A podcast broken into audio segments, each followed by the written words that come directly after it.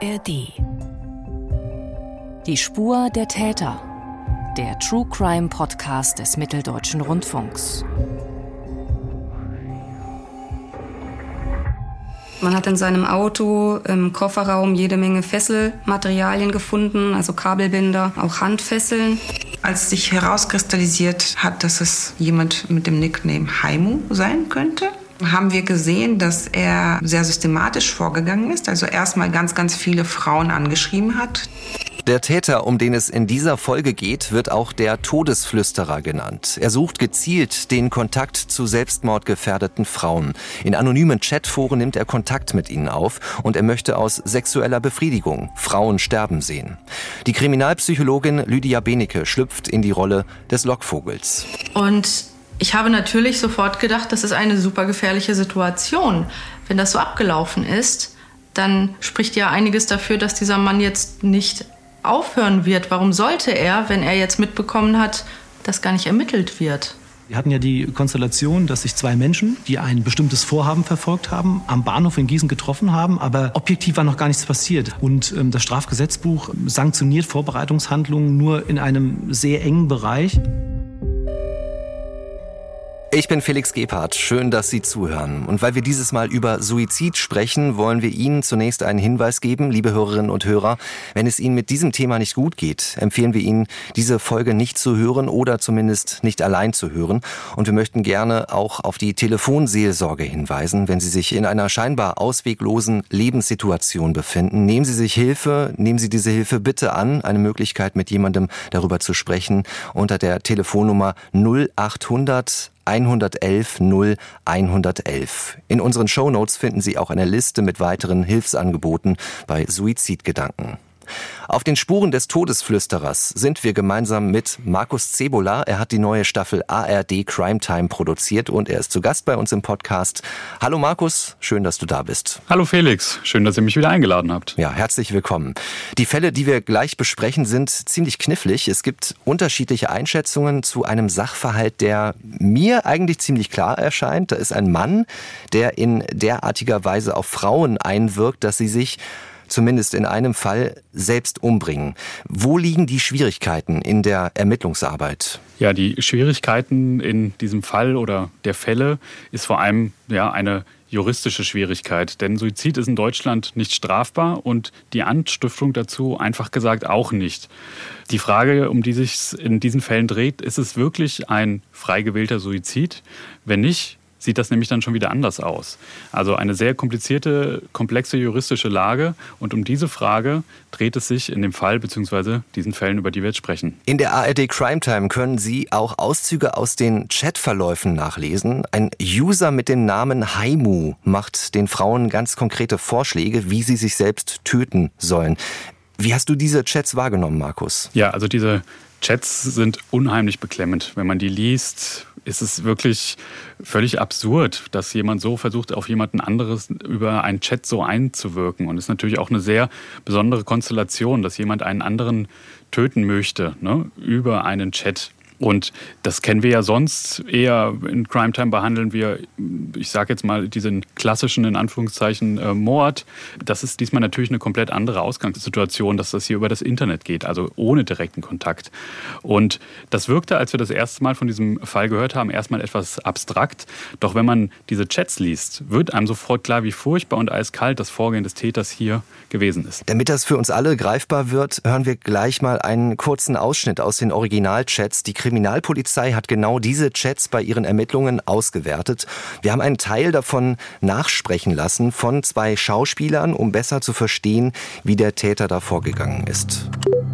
Hol den Gürtel. Was daran verstehst du nicht? Und dann? Was soll ich machen? Was denkst du, wenn du den in der Hand hältst? Nichts. Und weißt, dass der ein perfektes Tötungsgerät ist. Reizt dich das nun? Ist er nicht. Nein. Das ist schon ziemlich schwer zu ertragen, wenn jemand genau das Gegenteil von dem macht, was eigentlich nötig ist. Also es wird nicht geholfen, sondern er arbeitet darauf hin, dass jemand sich suizidiert. Wie sehr belastet das die Frauen, um die es in deinem Film geht, denn noch heute? Ja, man muss sagen, dass die Taten teilweise schon über zehn Jahre zurückliegen und trotz dieser langen Zeit, also die Opfer, mit denen äh, Heimo hier gechattet hat, leiden diese Frauen immer noch sehr darunter. So wurde es uns von der Opferanwältin zum Beispiel berichtet, die viele der Frauen vertreten hatte vor Gericht. Das lässt eigentlich kalt und zeigt auch, welches Leid der Täter hier über so viele Frauen gebracht hat. Das hier ist auch wieder eine Folge, die mir ganz persönlich auch in Erinnerung bleiben wird, weil je länger man sich damit beschäftigt, desto mehr gräbt das eben auch an einem selbst. Und genau darüber sprechen wir, wie wir mit diesen Fällen umgehen, in einer exklusiven Folge in der ARD Audiothek. Hintergründe zu diesem True Crime Podcast, die Spur der Täter, finden Sie, liebe Hörerinnen und Hörer, unter einem Link in unseren Show Notes. Der 16. Februar 2016 in der Nähe von Bremen. Es ist ein kalter Dienstagnachmittag, an dem die Polizei eine junge Frau in ihrer Wohnung tot auffindet, mit einem Gürtel um den Hals, stranguliert an der Wohnzimmertür. Es ist eine 23-jährige Altenpflegerin mit dem Namen Katharina. Für die Kriminalpolizei sieht das alles nach einem Suizid aus. Die Familie von Katharina sucht sich Hilfe bei einer erfahrenen Strafrechtsanwältin. Sie kommt zum Einsatz, als die Staatsanwaltschaft das Todesermittlungsverfahren einstellt. Die Opferanwältin Daniela Post. Die Eltern von Katharina haben sich bei mir gemeldet und ähm, kamen zu mir ins Büro und legten mir einen Einstellungsbescheid der Staatsanwaltschaft Bremen vor, in dem stand, dass ihre Tochter sich suizidiert hat. Damit wollte sich die Familie nicht abfinden, konnte sich nicht abfinden und haben gesagt, wir haben Anhaltspunkte dafür, dass das nicht freiwillig war. Können Sie uns da helfen? Können Sie uns juristisch unterstützen? Die Eltern haben erzählt, dass ihre Tochter sich erhängt hat. Aber sie sagt, nie und nimmer ist mein Kind freiwillig aus dem Leben getreten.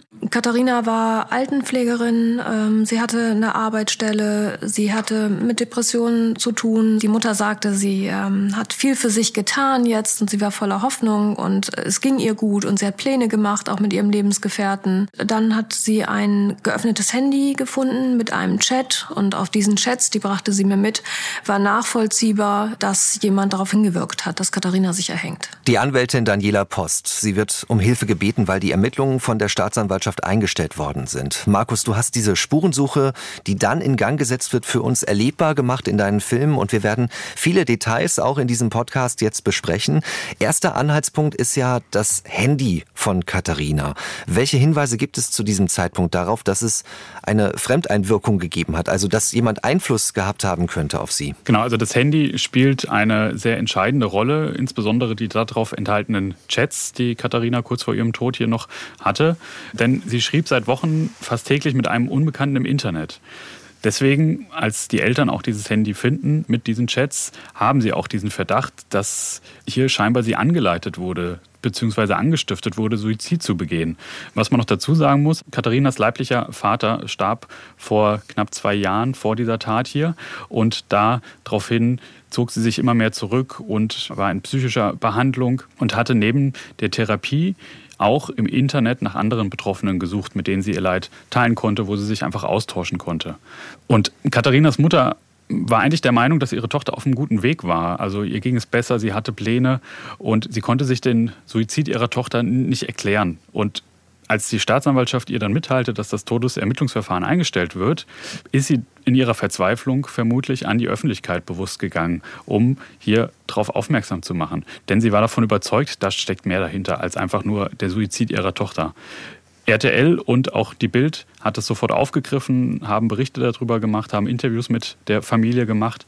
Und daneben hat sich Katharinas Mutter auch noch juristische Hilfe gesucht bei der Straf- und Familienrechtsanwältin Daniela Post, die wir gerade schon gehört haben. Ja, und sie versucht nun Indizien dafür zu finden, dass Katharina in den Tod getrieben worden ist, ja quasi dazu angestiftet worden ist, könnte man vielleicht auch sagen. Wobei, liebe Hörerinnen und Hörer, dieser Begriff Anstiftung ist nicht streng juristisch gemeint. Wir bewegen uns damit genau an dieser umstrittenen Stelle. Ist das eine Strafbarkeit? Ja oder nein? Und diesen Bereich der rechtlichen Bewertung werden wir später genauer einordnen, wenn es um die Anklage und ein bemerkenswertes Urteil geht, das daraufhin gefallen ist. Daniela Post, die Anwältin, möchte sich einen Überblick verschaffen, welche Ermittlungen vor der Einstellung des Verfahrens gemacht worden sind. Und sie besorgt sich deshalb die Akte des Falls. Und was sie da findet, oder besser gesagt nicht findet, das macht sie fassungslos. Wir hatten in den Ermittlungsunterlagen noch nicht mal Tatortfotos. Ein, selbst ein Suizid, das wird dokumentiert. Wir hatten gar nichts.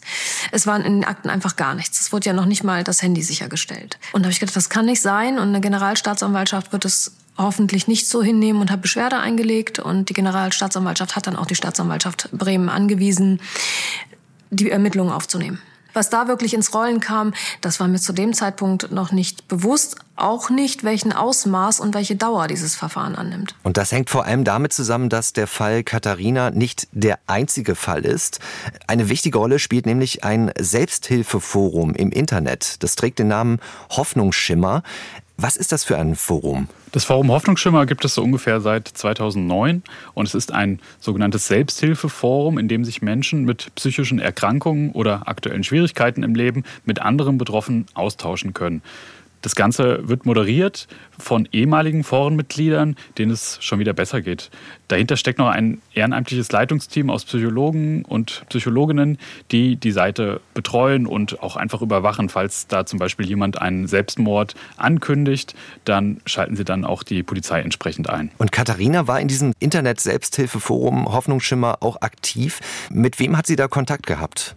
Ja, die Betreiber stoßen da auf einen verdächtigen Nickname namens Haimu. Er hat ungewöhnlich viele Frauen direkt in privaten Chats angeschrieben. Und eigentlich ist ja ein Forum, wo man sich in den Foren, in den thematischen Bereichen austauscht.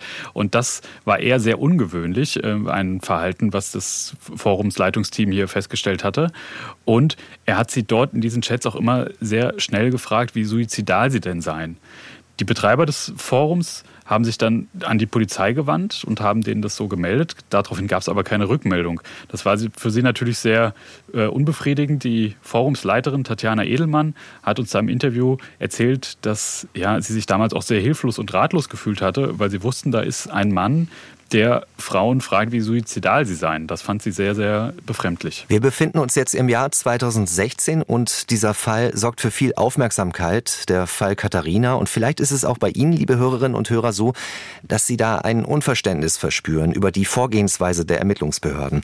Der Investigativreporter Wolfram Kunig von RTL kann auch nicht nachvollziehen, warum die Staatsanwaltschaft Bremen das Todesermittlungsverfahren eingestellt hat, wenn es doch einige offene Fragen gibt. Und um mehr darüber zu erfahren und auch berichten zu können, macht er das, was auch wir hier im Podcast bei unserer Arbeit immer versuchen. Wir nehmen Kontakt auf mit dem engsten Kreis der Toten. Die Eltern haben sich dann damals darauf eingelassen, mir das Handy von Katharina zu schicken. In diesen Chatprotokollen von dem Selbsthilfeforum Hoffnungsschimmer hatte er sich Haimu genannt, beziehungsweise Ish Seifer. Das waren zwei verschiedene, die aber einer Person zugeordnet werden konnten. Und dadurch hatten wir einen ersten Hinweis darauf, wer er ist. Für mich war klar, dass der weitermacht. Der würde, nachdem er einmal erfolgreich war, auf eine kranke und perverse Art nach weiteren Opfern suchen. Und ich habe damals gedacht, wenn du es schaffst, Kontakt zu diesen Menschen zu kriegen und ihnen eine Falle zu locken, dann kannst du vielleicht ähm, ihn stoppen. Die Akte zum Fall Katharina bringt keine Erkenntnisse, aber es verdichten sich nun die Hinweise darauf, dass Katharina in einem Internetforum zum Suizid angestiftet worden sein könnte. Und wir haben gerade einen RTL-Reporter gehört, der sich ganz besonders für diesen Fall interessiert hat, auch einiges ins Rollen gebracht hat. Markus, du hast ihn jetzt rund acht Jahre später getroffen. Welchen Eindruck hat er auf dich gemacht? Wie blickt er da heute drauf? Ja, ich erinnere mich noch, als ich ihn zum ersten Mal angerufen hatte und ihm von dem Projekt erzählt hatte, dass wir eine Dokumentation darüber machen und ob er sich vorstellen könnte, für ein Interview hier mitzuwirken. Und ja, ich hatte nicht das Gefühl, dass er lang gezögert hat. Ich hatte das Gefühl, dass dieser Fall noch sehr präsent, auch heute noch für ihn ist und dass es immer noch auch ein sehr emotionales Thema auch in seiner journalistischen Karriere ist. Und klar, man muss auch ganz klar sagen, ohne ihn wäre dieser Fall auch nie in dieser Form aufgeklärt worden. Ja, ein ganz ambitionierter Kollege ist das. Er hat auch nun schon Kontakt mit den Eltern aufgenommen. Wie sieht die weitere Arbeit von Wolfram Kunig aus? Genau, also Wolfram Kunig bekommt von Katharinas Eltern auch das Handy ihrer Tochter und so hat er jetzt Einblicke in die Kommunikation zwischen dem Unbekannten in Internet und Katharina und den letzten Stunden vor Katharinas Suizid. Und darin wird aus Kunigs Sicht sehr schnell deutlich, dass dieser Mann sie ganz, ganz gezielt manipuliert hat, sich selbst zu töten. Er ist, braucht hier jetzt natürlich ein Team um sich herum, um dieser Sache auch irgendwie ähm, Herr zu werden. Er kontaktiert daraufhin die bekannte Kriminalpsychologin Lydia Benecke. Sie befasst sich seit vielen Jahren intensiv mit gefährlichen sexuellen Sadismus, denn Kunig will Heimo eine Falle stellen und ja, dazu braucht er eine Expertin auf diesem Fachgebiet, weil er vermutet, dass es in so eine Richtung gehen könnte. Und dazu nimmt der Journalist dann auch Kontakt zu der Betreiberin des Forums auf, um ihr mitzuteilen, was er denn vorhat. Das Forum, so hat mir es die äh, damalige Betreiberin, die Frau Edelmann, erzählt, die war erstmal ein bisschen skeptisch. Da kommt ein RTL-Reporter und will jetzt hier quasi eine Falle stellen einem anderen ähm, User in diesem Forum. Aber sie hat auch gemerkt und ihr Team, so hatte sie es mir berichtet, von der Polizei gab es noch keine Rückmeldung ähm, über die Meldung über diesen User Haimu. Und sie waren da auch so ein bisschen hilflos, wie sie jetzt damit weiter umgehen sollen. Und sie wollten natürlich auch irgendwie verhindern, dass dieser Haimu hier weiter Frauen anschreibt. Und deswegen haben sie sich da erstmal drauf eingelassen. Lydia Benecke hat sich intensiv beschäftigt mit gefährlichem sexuellem Sadismus, hast du gerade schon gesagt. Deshalb ist sie auch besonders geeignet für die Zusammenarbeit in diesem Fall. Lydia Benecke beschließt sich, in das Hoffnungsschimmer-Forum einzuschleusen und mit dem User Haimu776 in Kontakt zu treten. Ich habe die Kommunikation zwischen zwischen der verstorbenen Katharina und diesem Mann vollständig mir angeschaut. Und mein Eindruck war, okay, der will sehr gezielt eine bestimmte Tötungsart von dieser Frau und er hat sie sehr bewusst, aus meiner Sicht sehr clever manipuliert, immer mehr destabilisiert, damit sie am Ende genau auf diese Art sich tötet, wie er das will. Sehr wahrscheinlich kann das hier ein sexuelles Motiv sein. Und wenn das ein gefährlich sexuell sadistischer Mann ist, dann wird er nicht aufhören. Und ich habe dann versucht, eine Figur zu erschaffen, die komplementär zu seinen Motiven und Bedürfnissen ist. Also einerseits eine junge Frau, die genau die Vulnerabilität aufweist, auf die er aus meiner Sicht sehr deutlich abzielte. In den Chats, die ich mit ihm geführt habe, hat er dieselbe Strategie erstmal versucht anzuwenden wie bei Katharina. Er hat eben erstmal versucht, Vertrauen aufzubauen, positive Dinge zu schreiben und dann aber immer deutlicher gezeigt, dass er auch versucht, die Person zu destabilisieren. Er hat in diesen Chats auch geäußert, dass das für ihn kein Fantasiespiel ist, sondern dass er in der Realität entsprechend handeln würde, auch gegen den Willen der anderen Person. Das sind spannende Einblicke in die Persönlichkeit des Todesflüsterers. Lydia Benecke, die Kriminalpsychologin, hat uns erklärt und bekommt ein Gefühl dafür, wie er tickt. Also er versucht, Vertrauen aufzubauen und dann die Person zu destabilisieren, sagt sie. Lass uns mal diese Strategie, diese Vorgehensweise noch mal genauer durchgehen. Wie geht er davor? Genau, also er bewegt sich in diesem Fall auf dem Forum Hoffnungsschimmer in quasi dem Bereich Suizid und versucht hier User gezielt in privaten Chats immer nach einem ähnlichen Muster zu verwickeln und dort sich erstmal als jemand darzustellen, der gerne hilft. Er behauptete hier dann, er habe psychologische Fachkenntnisse und versucht so ihr Vertrauen zu gewinnen. Er prüft auch, ob die Frau, mit der er hier in Kontakt ist, Suizidabsichten hat. Und wenn er das merkt, dass das hier der Fall ist, dann versucht er, diese Absichten zu verstärken, sie weiter in diese Richtung zu manipulieren, dass sie immer mehr an ihrem eigenen Leben und dem Sinn ihres Lebens zweifelt und bietet dann schließlich am Ende an, er könnte helfen dabei, wie sie sich schmerzlos umbringen könnte. Auch die Anwältin Daniela Post bekommt Einblicke in diese Originalchats. Wir haben ja auch schon zu Beginn dieses Podcasts einen Auszug gehört. Und Daniela Post beschreibt uns, wie sie die Nachrichten zwischen Haimu und Katharina einordnet. Diese Nachrichten äh, waren erst vertrauensaufbauend und dann immer mehr sie in einen, in einen Zustand zu versetzen, in dem sie nicht mehr in der Lage ist, eigenständige Entscheidungen zu treffen. Er hat eine sehr perfide Art genutzt und zwar eine Art, die in der Therapie genutzt wird. Er hat, sage ich mal, so etwas wie Bauernschleue, so ein Bauernwissen gehabt, wenn man das so sagen mag, so ein bisschen von allem und hat immer gefragt, wie hoch ist denn dein Druck auf einer Skala von eins bis zehn? Wie gerne möchtest du sterben? Und er hat alles getan, um diesen Druck zu erhöhen. Liebe Hörerinnen und Hörer, Lydia Benecke haben wir gerade schon gehört und sie spricht von einem gefährlich sexuell sadistischen Mann. Wenn Sie sich mit dieser Einordnung sexuellem Sadismus genauer beschäftigen wollen und vor allem ab wann so etwas gefährlich angesehen wird, die Kriminalpsychologin Lydia Benecke hat auch in der ARD Crime Time noch mehr Details dazu. Gefährlich sexuell sadistische Täter wollen reale Angst, reales Leid, und diese reale Macht und sind deswegen auch bereit, bis zum Äußersten zu gehen. Und in der ARD Crime Time erklärt sie auch, warum nur wenige gefährlich sexuelle Sadisten ihre Fantasien in die Realität umsetzen. Im dritten Teil der neuen Staffel auf den Spuren des Todesflüsterers, den Link dazu finden Sie in unseren Show Notes. Der Beschreibungstext ist das zu dieser Podcast-Folge. Lydia Benecke ist ja nun als Lockvogel eingeweiht worden, Markus, bei den Recherchen, die der Journalist Wolfram Kunig angestoßen hat. Wie soll es dabei nun weitergehen? Was ist der Plan dieses Teams? Ja, also Sie haben quasi den Plan, Haimu in eine extra dafür angemietete Wohnung in Köln zu locken. Also dass quasi Lydia Benecke eine Frau darstellt, die Suizidgedanken hat und er sich dann mit ihr treffen soll, um sie ihr bei dem Suizid zu helfen in dieser dafür angemieteten Wohnung. Die Wohnung soll mit Kameras ausgestattet werden und am Ende soll dann Haimu der Polizei übergeben werden. Doch der Plan des RTL-Reporters geht nicht auf, denn es tun sich auf einmal neue Entwicklungen auf. Es meldet sich eine junge Frau namens Birgit. Sie ist 23 Jahre alt und kommt aus Leipzig. Sie hat Suizidgedanken und möchte sich gerne in dem Forum mit anderen austauschen und sucht sich hier Hilfe. Und auch sie wird von Haimu angesprochen, der auch bei ihr versucht, sie zu überreden, Suizid zu begehen. Tatjana Edelmann ist ja die Betreiberin des Forums Hoffnungsschimmer und sie erzählt uns nun selbst, wie sie den Fall Birgit erlebt hat. Wir haben uns sehr große Sorgen um Birgit gemacht, weil sie auch irgendwann einen Eintrag äh, hinterlassen hat auf der Seite, aus dem deutlich wurde, dass sie mh, hm, lebensüberdrüssig ist und dass sie sich vielleicht das Leben nehmen würde. Und dann schrieb sie, dass sie eigentlich vorhatte, sich mit ihm zu treffen und sich vor seinen Augen zu suizidieren, gleichzeitig der Polizei Bescheid zu sagen, damit er gestellt werden kann und weitere Opfer verhindert werden können.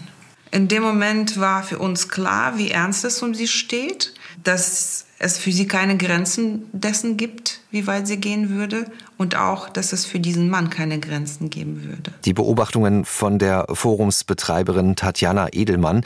Also wir haben es mit einem Menschen zu tun, der aktiv Frauen versucht zu überreden, Suizid zu begehen. Und es gibt auch Parallelen zwischen dem Fall Katharina, mit dem wir eingestiegen sind, und dem Fall Birgit, der jetzt wichtig wird.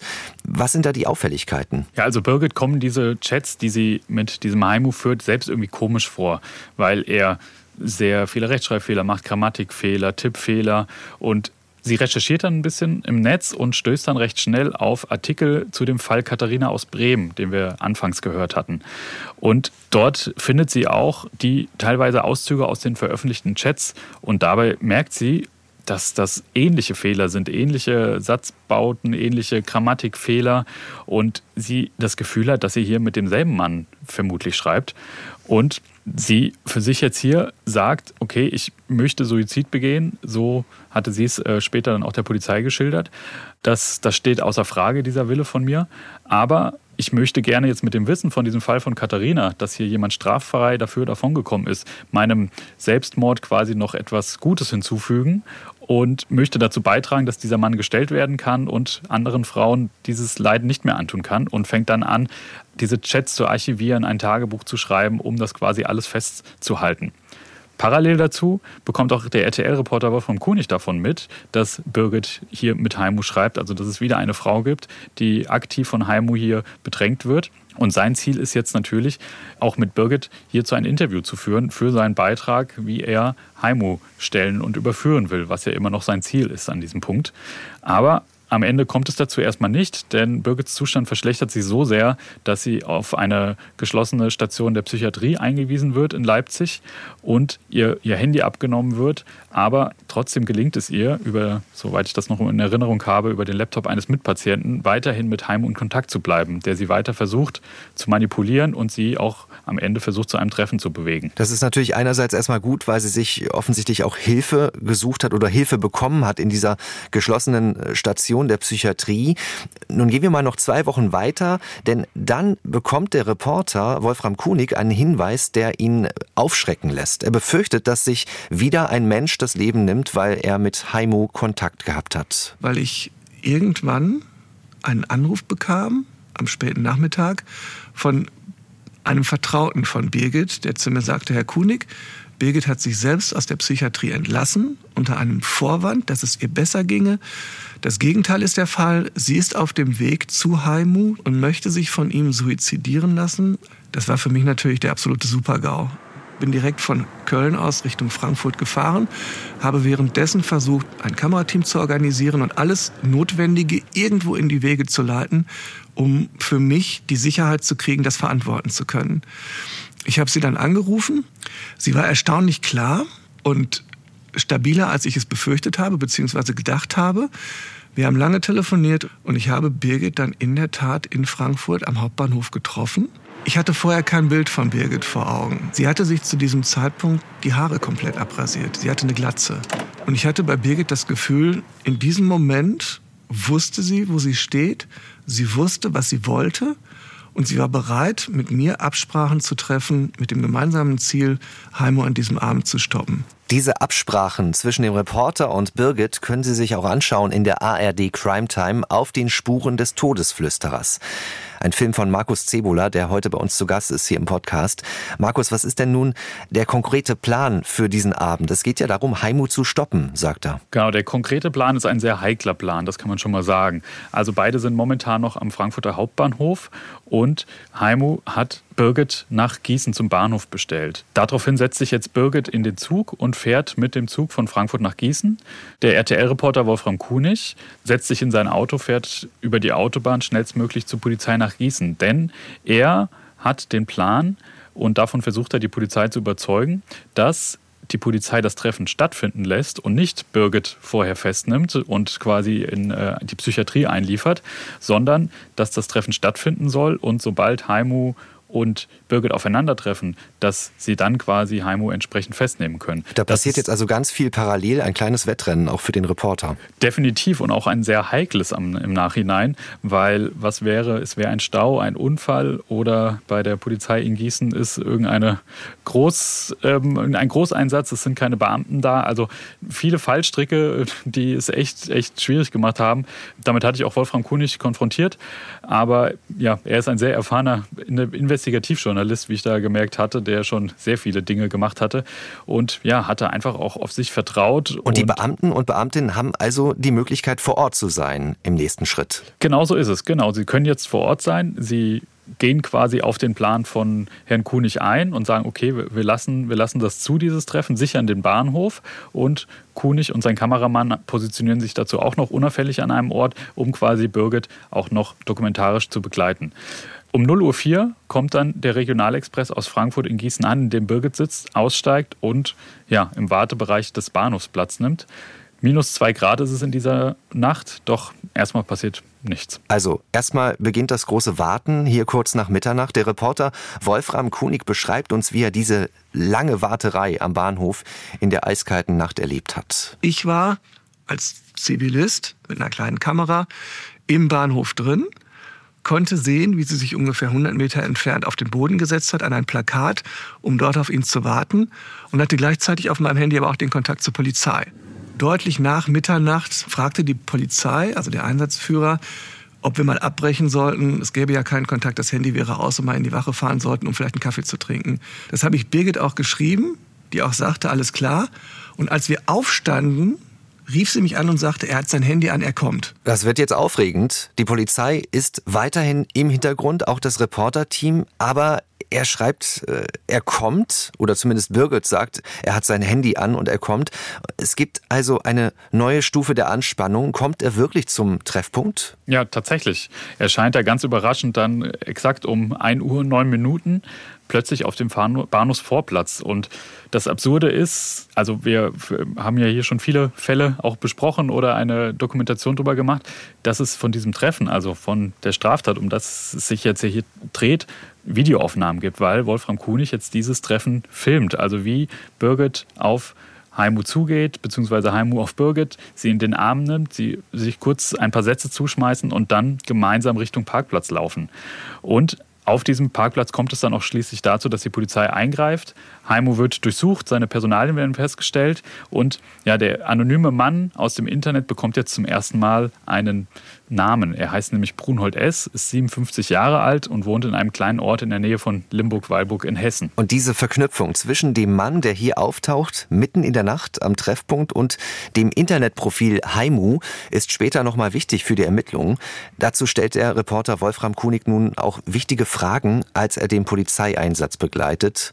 Und er blickt heute auch nochmal darauf zurück. Als dann keine Abwehrbewegung von den Beamten kam, habe ich natürlich die Situation genutzt und bin auf ihn rangetreten getreten äh, und habe ihm die Fragen gestellt, die für mich in diesem Moment wichtig waren. Wie lange kennen Sie die Dame denn schon? Ich möchte dazu aber keine Auskunft geben. Okay. Ich kenne die schon einige Zeit, wir haben schon ein paar Mal telefoniert. Sind Sie Haimu? Hä? Sind Sie Haimu? Ja, wieso? Okay. Weil ich gerne, komm mal bitte etwas näher. Ja? Weil ich gerne wissen möchte, was Sie den Eltern von Katharina sagen.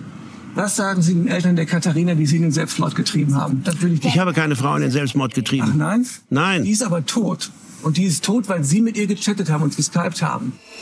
Es war, wenn ich das so sagen darf, ähm, es war abstoßend. War ein sehr abstoßender Moment. Und ähm, wenn Sie dann im Hinterkopf haben, was der vorher schon geschrieben hat, was seine Motivation dahinter ist, was die Idee dahinter ist, das dann mit diesen Menschen zu verknüpfen, das war schon ekelhaft. Wir haben also gerade das Aufeinandertreffen gehört zwischen dem RTL-Reporter Wolfram Kunig und Haimu, also Brunold S. Und die Stimme hat ein Schauspieler für uns nachgesprochen. Der User, der hinter den Namen Haimu steckt, Brunhold S., verbringt die Nacht in einer Gewahrsamszelle im Polizeipräsidium Gießen. Festgenommen, weil er sich mit der 23-jährigen Birgit verabredet hat, mutmaßlich zu einem Mord. Die juristische Lage ist aber schwierig, denn noch ist ja gar nichts passiert. Am frühen Morgen übernimmt Kriminaloberkommissarin Elisa Hoppe diesen Fall. Ich bin an dem 29. April, das ist ein Freitag gewesen, ganz normal zum Dienst gekommen und bei uns läuft das jeden Morgen ab, dass wir eine Frühbesprechung mit allen zusammen machen und unser Chef hat dann eben den Fall vorgestellt, der sich in der Nacht zuvor ereignet hat, dass da eine junge Frau aus Leipzig sich hier in Gießen mit einem Mann treffen wollte ähm, um ihr das Leben quasi zu nehmen und es dann in der Nacht zur Festnahme kam eines Mannes und sich dieser Mann auch noch in der Gewahrsamszelle hier bei uns im Präsidium befindet. Meine Kollegen haben ihn am nächsten Morgen auch nochmal in der Gewahrsamszelle aufgesucht. Da hat er keine Angaben gemacht und sofort auf seinen Rechtsanwalt verwiesen. Man hat sein Auto und natürlich seine Person durchsucht und hat in seinem Auto im Kofferraum jede Menge Fesselmaterialien gefunden, also Kabelbinder und ähm, auch Handfesseln unter anderem auch eine Art Arztkoffer, also weit hinausgehend über einen handelsüblichen Erste-Hilfe-Koffer, in dem sich dann Gegenstände gefunden haben wie ein Beatmungsbeutel, ein Pulsometer und andere medizinische Geräte, die eigentlich jetzt man normalerweise nicht im Auto mit sich führt. Die Ermittlerin Elisa Hoppe will mehr über diesen Mann erfahren, der psychisch labile Frauen sucht, um sie in den Selbstmord zu treiben. Markus, was ergeben die ersten Ermittlungen denn zu ihm? Ja, die Ermittlerin Elisa Hoppe findet in den Akten sehr schnell heraus, dass Heimo in den letzten Jahren mehrfach schon polizeilich in Erscheinung getreten ist, nämlich wegen ähnlicher Vorfälle, also immer mit einem sexuellen Motiv bzw. Hintergrund. Sie findet zum Beispiel auch heraus, dass Heimo Hinrichtungsfantasien bereits seit den 70er, 80er Jahren mit Prostituierten aus dem Frankfurter Bahnhofsviertel beispielsweise ausgelebt haben soll. Besonders schockierend ein Fall aus dem Jahr 1987 in Gießen. Der ist äh, nämlich tatsächlich auch verhandelt worden. Nämlich da ging es darum, dass eine Prostituierte auf dem Straßenstrich zu Brunold Essens Auto stieg und sie in ein nahegelegenes Waldstück zusammenfuhren. Dort fesselte Heimut die damals 28-jährige Frau gegen ihren Willen. Aus einem Abschleppseil formte er eine Schlinge und legte es ihr um den Hals, also ziemlich abscheuliche Szenen. Und bezeichnete sich als das jüngste Gericht, also führte hier auch so eine Art Scheinhinrichtung mit ihr durch und machte dies über mehrere Stunden, quälte er sie da, vergewaltigte er sie da. Und Die Prostituierte überlebte und konnte ihn anzeigen. Das ist ein Fall, der schon viele Jahre zurückliegt, weil der Ausgangsfall, mit dem wir begonnen haben, ist ja 2016. Ist er wegen dieses Falls von 1987 auch verurteilt worden? Genau, also er hat quasi bei diesem Fall 87 eine Freiheitsstrafe von zwei Jahren und neun Monaten erhalten. Er war dann Ende der 80er, Anfang der 90er also dann in Haft und kam dann auch im Anschluss noch in eine psychiatrische Klinik, wo er auch dann begutachtet wurde und dabei auch mal festgestellt wurde, dass dieser Mann sehr gefährlich sei. Brunold S. sucht ab Mitte der 2000er Jahre seine Opfer auch im Internet. In Selbsthilfeforen schaut er gezielt nach suizidgefährdeten Frauen. Weitere Details hören wir von der Kriminaloberkommissarin Elisa Hoppe. In 2007 unter anderem gab es auch einen Fall in Paderborn. Heimu hat sich damals auch schon mit ja, einer borderline erkrankten Frau übers Internet verabredet und getroffen und auch da Erhängungsspiele durchgeführt und der auch quasi im Vorfeld eigentlich abgesprochen wurde, dass das alles im gegenseitigen Einvernehmen durchgeführt wird, aber er auch da nicht reagiert hat, als die Frau festgestellt hat, ich möchte das eigentlich gar nicht und er quasi erst aufgehört hat, als die Frau bewusstlos geworden ist.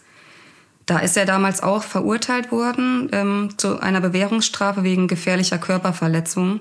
Wir konnten weiterhin feststellen, dass sich Heimu auch im Bereich des Frankfurter Bahnhofsviertels viel rumgetrieben hat und dass es sogar so weit kam, dass im Jahr 2013 eine Aufenthaltsverbotsverfügung gegen ihn erlassen wurde von der Stadt Frankfurt, dass er quasi den legalen und auch illegalen Straßenstrich in Frankfurt meiden muss, weil es auch dort eben zu Vorfällen gekommen ist, ähm, gezielt mit Prostituierten, ja, wir haben dabei auch erschreckend festgestellt, dass er eigentlich jahrzehntelang sich in der rechtlichen Grauzone immer bewegt hat, es meistens für ihn gut ausgegangen ist. Er sich in Vergangenheit eben in seinem Verhalten auch verändert oder gesteigert hat, dass es in den 80er Jahren meist Prostituierte als Geschädigte waren. Er dann später das Internet als ja, Revier sozusagen für sich entdeckt hat und dann quasi gezielt nach psychisch labilen Personen gesucht hat. Und möglicherweise auch, weil er sich sicher gefühlt hat, denn er bewegt sich, wie sie sagt, in einer rechtlichen Grauzone. Und ja, die durchbrechen wir gleich. In diesem Podcast besprechen wir gleich, wie dann ja ein bahnbrechendes Urteil gefällt wird. Erstmal bleiben wir nochmal beim mutmaßlichen Täter Brunhold S. Wie sind denn die sonstigen Lebensumstände von ihm? Ist er verheiratet? Hat er Kinder? Ja, tatsächlich beides. Also er ist verheiratet und hat eine Tochter und sucht aber auch währenddessen, also das konnte uns die Ermittlerin hier sagen, auch weiterhin den Kontakt zu Prostituierten. Also diese positiven Ereignisse in seinem Leben haben sie ihn da jetzt nicht von weggehalten, so will ich es mal nennen. Und auch diese ja, Erhängungsszenarien, dass er die einfach weiter ausleben wollte. Er lebt sonst eher ein bürgerliches Leben in einem knapp 5000 Einwohner große Gemeinde in Mittelhessen und ist aufgrund seiner krankhaften Fettleibigkeit seit einigen Jahren erwerbsunfähig. Wir haben nun ein genaueres Bild dieses Mannes, der sich hinter dem Namen Haimu verbirgt. Während er in Gewahrsam kommt, wird Birgit in ein psychiatrisches Krankenhaus nach Gießen gebracht, weil eine akute Suizidgefahr bei ihr vorliegt. Die Ermittlerin Elisa Hoppe fährt gemeinsam mit einem Kollegen in die Klinik, um mit der Frau zu sprechen. Birgit selbst führte noch ein Testament bei sich, also worin man auch lesen konnte, dass sie tatsächlich vorhatte, eben sich das Leben zu nehmen. Zu Birgit generell, die war zum Tatzeitpunkt 23 Jahre alt und war auch erkrankt an einer posttraumatischen Belastungsstörung und an einer Borderline-Störung, hing mit traumatischen Erlebnissen einfach aus ihrer Vergangenheit zusammen. Und sie hat uns dann so ein bisschen eben ja ihren Lauf des Lebens beschrieben, unter anderem eben auch, dass sie auf das Form Hoffnungsschimmer gestoßen ist und da einen ja offenen Post geschrieben hat und da einfach ihrem Frust aufs Leben mal Ausdruck verleihen wollte. Ja, daraufhin hat sich kurze Zeit später ein User gemeldet namens Haimu, der mit ihr dann den Chatkontakt eingegangen ist und hat sie auch gezielt gefragt, wie hoch ihr Druck ist. Das kam Bürger dann schon komisch vor, dass sie den Eindruck hat, dass er ähm, sie eher in ihren negativen Suizidgedanken verstärken möchte, als ihr irgendwie zu helfen. Haimu hat ihr dann auch ähm, Suizidmethoden des Erhängens unter anderem vorgeschlagen und ist dann so weit gegangen, dass er ihr auch dabei helfen würde, wenn sie quasi nicht den letzten Schritt gehen könnte, er so weit wäre, sie auch ähm, ja, mit einer Schlinge um den Hals dann quasi runterzustürzen. Die Ermittlerin sammelt hier also weitere Puzzleteile. Schwer ertragbar, wenn man das so genau hört, was äh, Heimo da tatsächlich gemacht hat. Diese Details zum Tathergang sind aber wichtig für die Anklage später, für die juristische Einordnung auch. Wir befinden uns hier im Bereich der Vorbereitung einer Straftat, also noch nicht im Bereich eines Versuchs. Wie bewertet die Staatsanwaltschaft nun diesen Fall? Genau zu dieser Frage habe ich mit dem Gießener Oberstaatsanwalt Thomas Hauburger gesprochen der sich da noch sehr genau erinnern konnte, wie viel Druck da auch auf dieser Situation jetzt war. Jetzt hier draus zu schauen, wie kann man diesen für sehr gefährlichen Mann, für den er ihn hält, jetzt auch in Untersuchungshaft bringen. Er war da sehr entschlossen, jetzt hier auch juristisch vermeintlich neue Wege zu gehen, um ja in diesem Ziel nahezukommen. Brunold S. muss noch am selben Tag dem Haftrichter vorgeführt werden. Sonst kommt er nämlich wieder auf freien Fuß. Es ist also enormer Zeitdruck für den Oberstaatsanwalt, der Brunhold S. als besonders gefährlich einstuft. Thomas Hauburger. Mir ging es darum, auch hier ein Zeichen zu setzen, dem Beschuldigten Konsequenzen aufzuzeigen, weil eins war von vornherein klar, dass von diesem Mann, weil er diesen starken Trieb hat, ähm, eine sehr hohe Gefahr ausgeht. Und deswegen war es mir wichtig, da einen entsprechenden Antrag auf Erlass eines Untersuchungshaftbefehls zu stellen. Das Problem für Thomas Hauburger, den Oberstaatsanwalt, ist aber, dass rein faktisch ja, also objektiv noch gar nichts passiert ist. Also bisher ging es nur um zwei Menschen, die ein bestimmtes Vorhaben verfolgt haben, noch keine konkreten Handlungen in diese Richtung. Das, was ich bislang von dem Sachverhalt wusste, war, dass die potenziell Geschädigte, also die Frau, die ich am Bahnhof mit dem Heimo getroffen hat, ähm, sich bereit erklärt hatte, von ihm töten zu lassen. Ich habe das so interpretiert, dass der Heimu sich bereit erklärt hatte, dieses Verbrechen zu begehen. Und Paragraph 30 Absatz 2 des Strafgesetzbuches sanktioniert derartige Fälle. Vom Wortlaut her war das erstmal umfasst. Mir war allerdings in dem Moment schon klar, dass man an der Stelle ähm, quasi Rechtsfortbildung betreiben muss. Grundsätzlich ähm, greift der Paragraph 30 immer dann, wenn sich zwei Leute verabreden, einen Dritten zu töten. Also es geht da in der Regel um sogenannte Drei-Personen-Verhältnisse. Das hatte man hier ja nicht. Die Besonderheit bestand ja darin, dass sich quasi Täter und Opfer verabredet haben zur Tötung des Opfers selbst. Das ist eine sehr umstrittene Fallkonstellation gewesen zu diesem Zeitpunkt, sagt Thomas Hauburger, Oberstaatsanwalt in Gießen. Das sind jetzt die Details, die diesen Fall juristisch ebenso knifflig machen. Und damit wir da nicht alle den Faden verlieren, wiederholen wir nochmal genauer, liebe Hörerinnen und Hörer.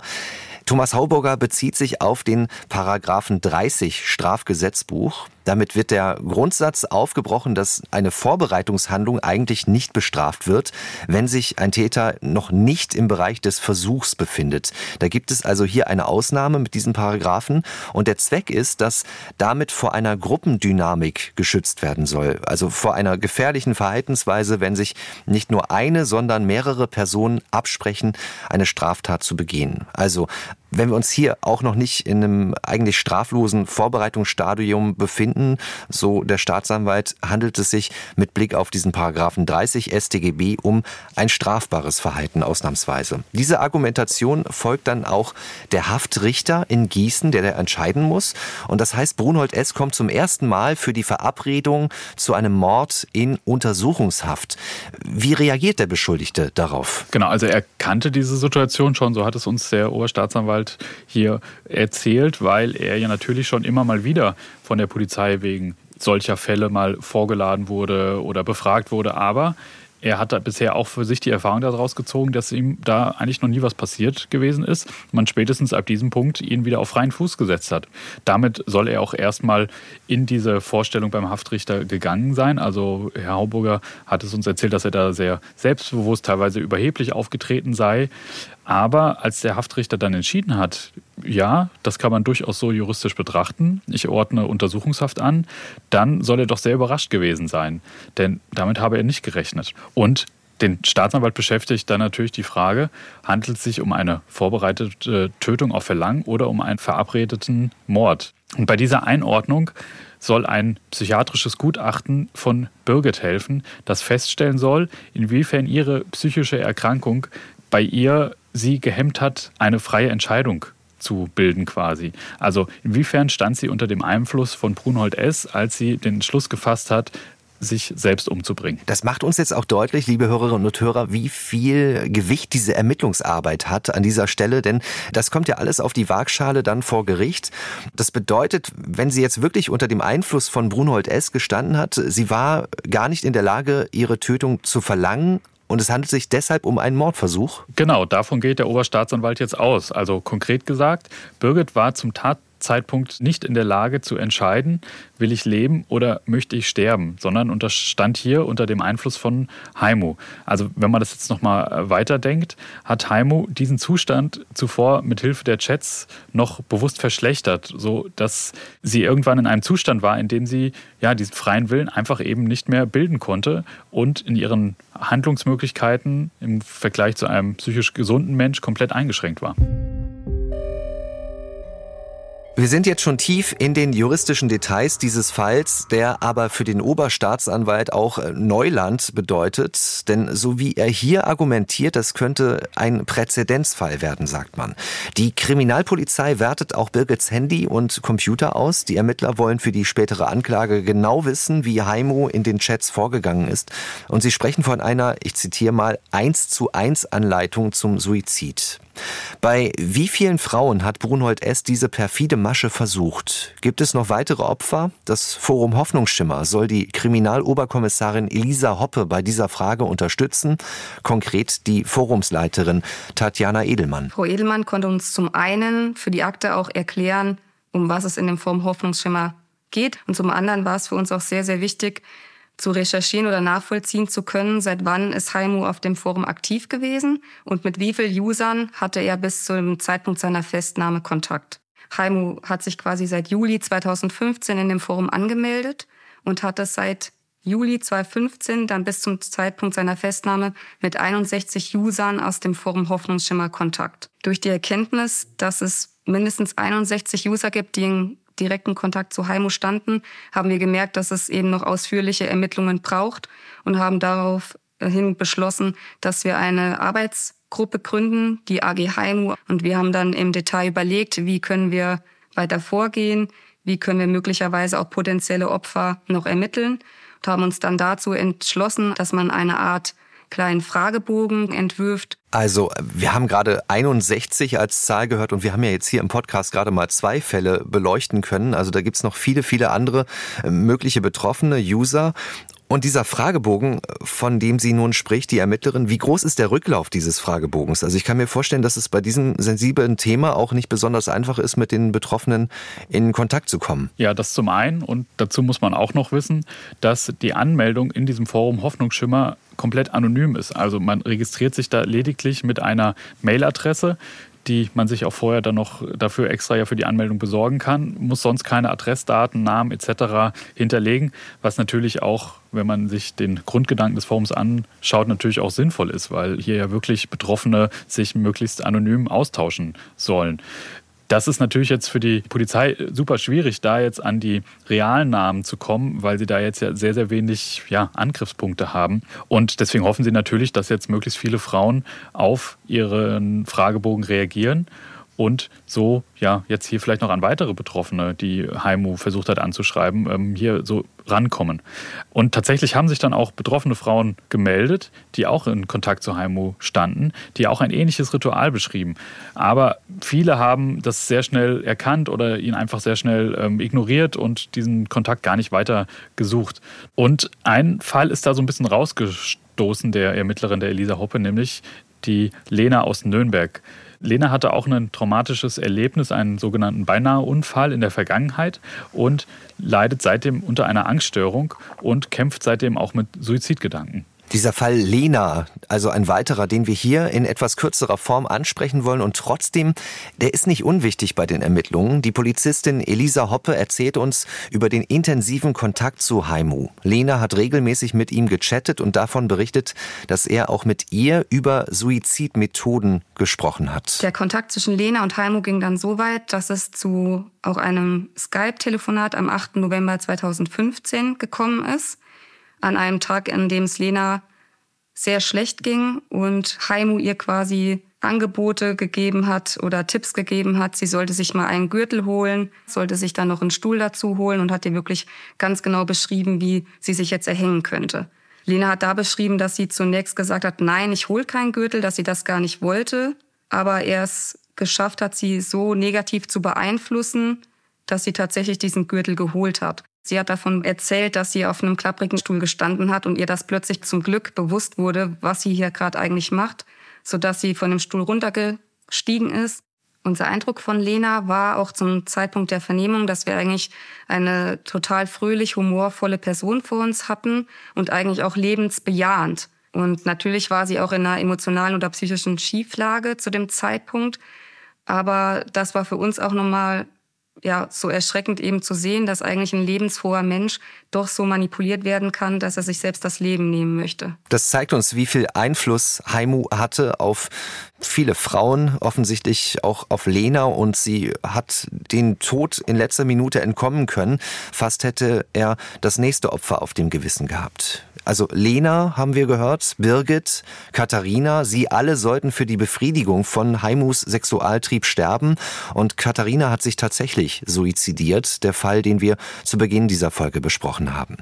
In der ARD Crime Time sind noch weitere Fälle zu sehen und das ist alles gar nicht so leicht auseinanderzuhalten, weil es diese Parallelen gibt. Immer wieder einen Tatverdächtigen, der nun auch in Untersuchungshaft gekommen ist. Der Oberstaatsanwalt in Gießen will Brunhold S. anklagen. Wie stricken die Ermittlerinnen und Ermittler das nun alles zusammen, Markus? Ja, also der Oberstaatsanwalt Thomas Hauburger hat uns hier auch gesagt, dass es jetzt nicht so leicht ist, einfach diese ganzen anderen Verfahren die da jetzt noch aufgetaucht sind, alle zu bündeln in diesem Verfahren, um das es ja eigentlich geht, nämlich den Fall Birgit, ähm, weil natürlich auch einfach zwischen der Untersuchungshaft und der Anklage darf jetzt nicht beliebig viel Zeit vergehen. Also er ist natürlich da auch angehalten, möglichst schnell hier eine Anklage draus zu formulieren.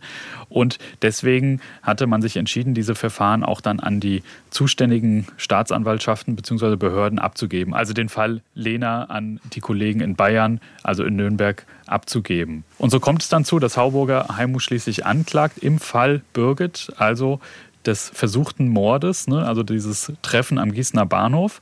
Und er klagt ihn an mit dem konkreten Tatvorwurf, sich bereit erklären zur Begehung eines Verbrechens, eines Mordes also.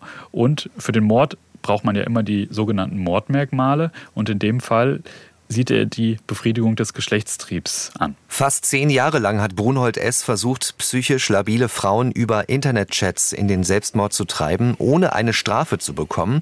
Jetzt wird ihm aber am Landgericht Gießen der Prozess gemacht. Die Bilder davon sehen Sie, liebe Hörerinnen und Hörer, in der ARD Crime Time. Die neue Staffel hat Markus Zebula produziert.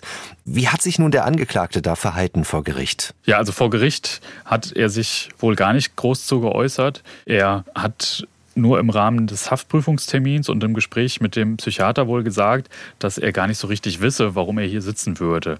Ne? Also er habe letztendlich ja nur helfen wollen und das seien für ihn jetzt nur sexuell motivierte Spielchen gewesen. Also habe das alles so ein wenig verharmlost dargestellt und es wäre ihm auch nie darum gegangen, einen Menschen zu töten. So hatte er das da formuliert. Wir hören mal, was der Anwalt sagt des Angeklagten, Ramazan Schmidt im Hessischen Rundfunk im Fernsehen. Er bestreitet nicht, äh, die Zeugin äh, entsprechend äh, kontaktiert zu haben. Was er aber mit allem Nachdruck bestreitet, ist, dass er hier zu irgendeinem Zeitpunkt den ernsthaften Vorsatz gehabt hat, einen Mord zu begehen. Auf der anderen Seite steht also Thomas Hauburger, der Oberstaatsanwalt.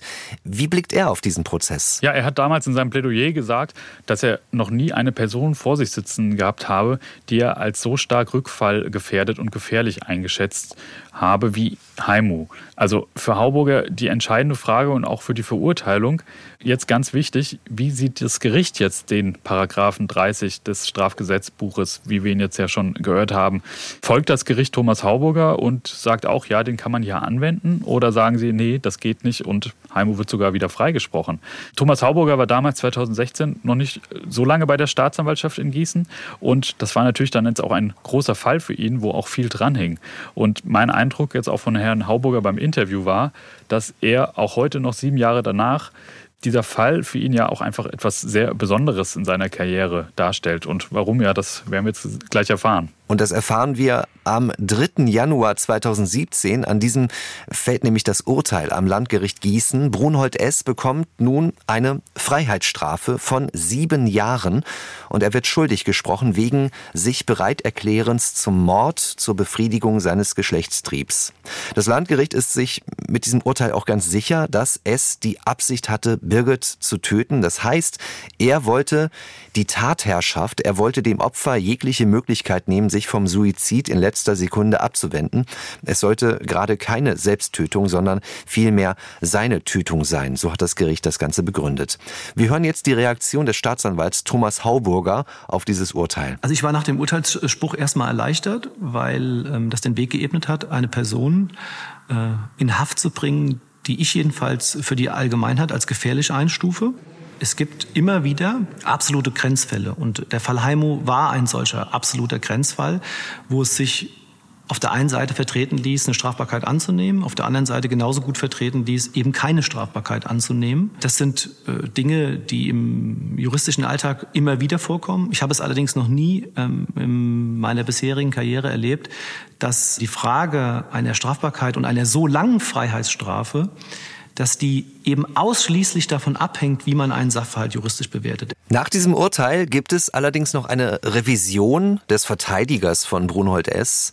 Also muss nun nach dem Landgericht der Bundesgerichtshof entscheiden. Und die Entscheidung fällt dann auch. Der BGH bestätigt das Urteil wegen sich bereiterklärens zum Mord. Und wir haben damit eine höchstrichterliche Entscheidung. Welche Auswirkungen hat das auf andere, auch ähnlich gelagerte Fälle nun? Herr Thomas Hauburger hat es als eine Art Lawine beschrieben, die dieses Urteil hier in Gießen ausgelöst hat. Denn durch die BGH-Entscheidung gibt es nun erstmalig eine klare Rechtsprechung zu dem Paragraph 30 und zu dieser speziellen Konstellation in diesem Fall hier.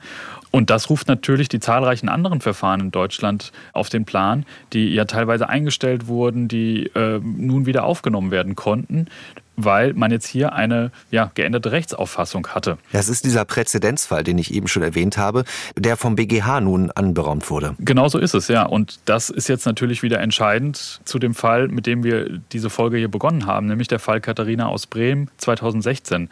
Denn hier kann jetzt auch dieser Paragraph 30 Anwendung finden und so kann es jetzt dazu kommen, dass hier sogar ein Mord angeklagt werden kann. Im Fall Lena aus Nürnberg sogar ein versuchter Mord, in einem weiteren Fall aus Limburg, der sich hier auch noch dann auftut, sich das bereit erklären zu einem Mord auch. Und das bedeutet, dass es wohl für Heimu bei der Haftstrafe von sieben Jahren, die er jetzt hier in Gießen bekommen hat, wohl so nicht bleiben wird. Wir vertiefen nochmal den Fall Lena aus Nürnberg. Du hast ihn gerade kurz auch schon erwähnt. Es geht da um dieses Skype-Telefonat am 8. November 2015, von dem wir auch schon gehört haben von der Ermittlerin. Bei dem kann sich Lena in letzter Sekunde retten. Sie überlebt, aber fast hätte sie sich aufgrund der Anleitung von Heimu erhängt. Und diesen Mann, der sie in den Suizid treiben wollte, den trifft sie in einem Gerichtsprozess. Die Anwältin Daniela Post berichtet davon, wie sie ihre Mandantin da erlebt hat. Es war unheimlich schwierig. Ich saß während der Aussage neben Lena, habe ihre Hand gehalten und habe vorher Wochen, Monate mit ihr über diese Situation der Aussage gesprochen. Therapeuten haben mit ihr gesprochen, was auf sie zukommen wird. Trotzdem brauchte sie Skills, sie brauchte Unterstützung, um diese Aussage zu schaffen. Und alle stellen Fragen und alle bohren. Und äh, das Opfer hat oftmals das Gefühl, es wird hinterfragt, ob es nicht doch alles freiwillig gewesen ist und was das Opfer dann dazu getan hat, dass es zu dieser Straftat kommt. Während der Aussage erinnere ich mich, dass sie abbrechen wollte und ich geschimpft habe, wirklich kräftig, und sie dann einfach durchgezogen hat und es dann auch geschafft hat. Das ist keine einfache Sache als Betroffene, als Opfer und deshalb ist es natürlich auch wichtig, dass man so eine Anwältin hat, die dann auch gut zuredet und vielleicht auch mal wachrüttelt. Denn diese Aussage ist wichtig, nicht für den eigenen Fall nur alleine in Nürnberg, sondern auch für ein anderes Verfahren in Limburg. Lena hat überlebt und kann schildern, wie eiskalt, rücksichtslos Brunhold S. vorgegangen ist. Wie ist nun seine Reaktion in diesem Gerichtsprozess, Markus? Ja, ähnlich wie in dem Prozess einige Jahre zuvor in Gießen. Also die Prozessbeteiligten haben uns beschrieben, dass er auch hier nicht wirklich Reaktionen gezeigt habe, weder beim Verlesen der Anklageschrift noch als er mit den Opfern konfrontiert wurde. Also er hat lediglich ein vorgefertigtes Schreiben verlesen lassen, in dem er nicht leugnet, mit diesen Frauen gesprochen zu haben. Also das hat er übrigens auch im Gießener Verfahren nie äh, geleugnet oder gesagt, ich war das gar nicht. Das wäre ja auch eine Möglichkeit der Verteidigung gewesen. Nein, er hat es immer wieder dargestellt, dass er die Frauen wachrütteln wollte, ähm, ihnen Todesangst machen wollte, damit sie eben nicht Suizid begehen, sondern ihnen quasi eher nur einen Schreck einjagen. Wie glaubwürdig ist diese Aussage, die er da vorträgt in diesem vorgefertigten Schreiben? In der ARD Crime Time gehen die Ermittler dieser Frage nach und prüfen, inwiefern Selbststrangulation eine Abschreckungsmethode sein kann. Auch das ist Ermittlungsarbeit. Die Rechtsmedizin kommt dabei zu einem eindeutigen Ergebnis und das sehen Sie im dritten Teil der Staffel auf den Spuren des Todesflüsterers in der ARD Mediathek. Markus, es sind ja nun weitere Urteile gefallen gegen Brunhold S. Eine Lawine ist ausgelöst worden, sagt der Staatsanwalt. Und die Aussagen der Betroffenen sind bei der Beweisaufnahme auch mehrfach verwertet worden, damit die Frauen zum Schutz nicht mehrmals aussagen müssen. Es gab auch die Anklage wegen Mordes im Fall Katharina. Wie ist da entschieden worden? Ja, im Fall Katharina urteilt jetzt nach mehr als sechs Jahren, wo quasi dieser vermeintliche Selbstmord stattgefunden hat von Katharina, schließlich endlich ein Landgericht, dass es eben kein Selbstmord war, sondern dass es Mord war. Also das, worauf die Eltern von Anfang an gedrängt hatten, das worauf die Anwältin Daniela Post gedrängt hatte, das ist jetzt endlich zu einem Ergebnis bekommen und sie haben Recht bekommen am Ende. Und obwohl Haimu nicht am selben Ort gewesen ist, also das, was man sich, denke ich, so für einen klassischen Mord einfach als die Voraussetzung vorstellt, hat er so stark eingegriffen, dass die Richter das entschieden haben, dass es eben nicht der Suizid war, sondern eben der Mord. Also wirklich völlig äh, juristische, herausragende Betrachtungsweise. Haimu bekommt dafür jetzt eine zusätzliche lebenslange Freiheitsstrafe auf die sieben Jahre, die er von, aus dem Urteil von Gießen schon bekommen hat. Und es wird zusätzlich auch noch die besondere Schwere der Schuld festgestellt und eine anschließende Sicherungsverwahrung angeordnet. Das Mordurteil im Fall Katharina, also auch für die Opferanwältin Daniela Post, ist es eine große Erleichterung gewesen. Da sind für mich persönlich auch wirklich Felsbrocken vom Herzen gefallen, als das Urteil dann erfolgt ist. Ich sag mal, wenn man einen Fall des Lebens hat, dann war es der sicherlich über sechs Jahre begleitet und ich habe mit Katharinas Mutter am Grab gestanden zum Todestag. Und wir merken auch schon, äh, gerade schon angedeutet, es gibt da eine enge Verbindung, die entsteht zwischen der Anwältin und ja, hier den Hinterbliebenen, der Mutter. Wir haben am Anfang der Folge auch kurz angesprochen, äh, jetzt zum Ende nochmal die Frage an die Anwältin Daniela Post. Wie geht es den überlebenden Opfern heute? Sie sind teilweise immer noch in sehr, sehr schwierigen Situationen. Das wird noch lange aufzuarbeiten sein. Sie sind froh, dass das Urteil rechtskräftig geworden ist, dass der Bundesgerichtshof das so getragen hat und entschieden hat. Das wird immer ein ganz, ganz dunkler Fleck im Leben sein, ganz, ganz dunkle Schatten werfen. Sagt Daniela Post, die Opferanwältin. An dieser Stelle nochmal der Hinweis, wenn Sie uns bis hierhin zugehört haben und jetzt das Gefühl haben, Hilfe zu benötigen, wenn Sie ja, Suizidgedanken haben oder das nicht so richtig einordnen können, auch wenn Sie sich unsicher sind, bitte lassen Sie sich helfen. Sprechen Sie mit jemandem.